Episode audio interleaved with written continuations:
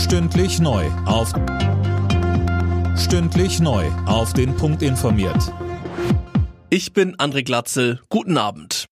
Nach den umstrittenen russischen Referenten in der Ukraine hat EU-Kommissionspräsidentin von der Leyen ein achtes Sanktionspaket gegen Russland vorgeschlagen. Es soll unter anderem einen Preisdeckel auf russisches Öl umfassen. Außerdem sind weitere Ein- und Ausfuhrbeschränkungen im Umfang von sieben Milliarden Euro geplant.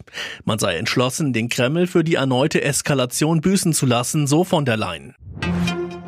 Die Beratungen der Länderchefs über das dritte Entlastungspaket laufen immer noch.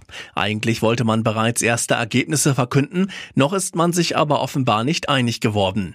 Die Länderchefs fordern eine faire Verteilung der Kosten zwischen Bund, Ländern und Kommunen. Zudem geht es um weitere Entlastungen, vor allem wegen der hohen Gaspreise. Mecklenburg-Vorpommerns Ministerpräsidentin Schwesig das geht so nicht mehr weiter mit den Energiepreisen. Wir können uns diesen wirtschaftlichen Schaden, aber auch den Schaden in der Bevölkerung nicht leisten. In Deutschland sollen ab Januar mehr Haushalte Wohngeld bekommen. Die Bundesregierung hat einen entsprechenden Gesetzentwurf auf den Weg gebracht. Mehr von Dirk Justes. Die Zahl der Berechten könnte dadurch auf bis zu zwei Millionen steigen. Außerdem wird der Zuschuss auch erhöht, um durchschnittlich 1,90 Euro monatlich.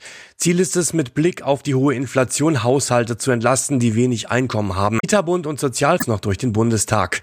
Während Mieterbund und Sozialverbände zufrieden sind, kritisiert die Linke die Wohngeldreform als unzureichend. Frauen. Hochschulen studieren erstmals etwas mehr Frauen als Männer. Das zeigen Zahlen des Zentrums für Hochschulentwicklung aus dem letzten Wintersemester. Der Anteil in 70,2 Prozent. Alle Nachrichten auf Prozent. Alle Nachrichten auf rnd.de